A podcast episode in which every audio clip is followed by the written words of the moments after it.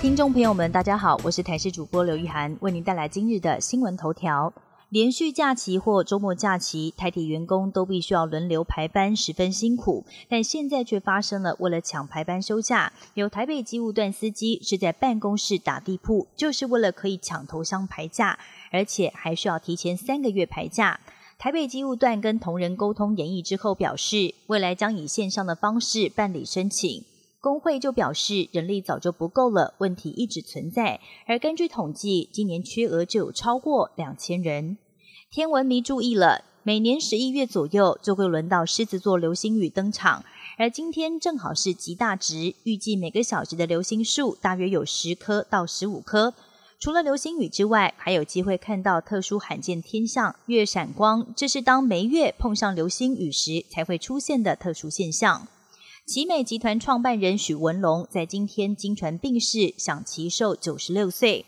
他在一九五三年自行创业，成立奇美实业厂，进军塑胶玩具跟水壶。后来又发展亚克力、ABS 树脂，被誉为是台湾亚克力之父。更陆续创立了奇美医院跟奇美博物馆，还曾经被列为是富比士公布的台湾五十大富豪名单，在业界影响力举足轻重。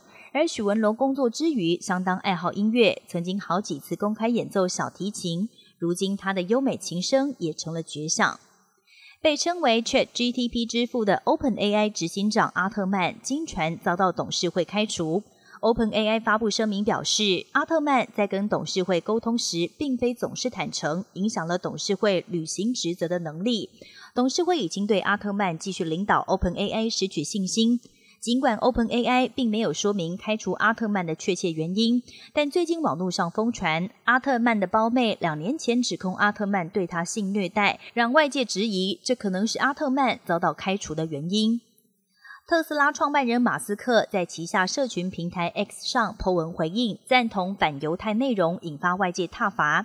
而不但是犹太裔社群跟白宫谴责，企业界也发动联合抵制，抽掉了 X 平台的广告，包含 IBM、苹果，甚至连欧盟机构也不满 X 平台对以巴战火相关假讯息打击不利，现在也撤掉了在 X 平台上的广告内容。这一次旧金山 APEC 拜习会，全球聚焦台海问题。习近平否认计划在二零二七年或者是二零三五年对台动武，但并没有承诺放弃对台动武。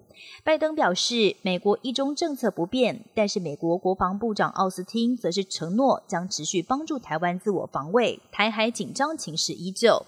以上新闻由台视新闻编辑播报，感谢您的收听。更多新闻内容，请锁定台视各界新闻以及台视新闻 YouTube 频道。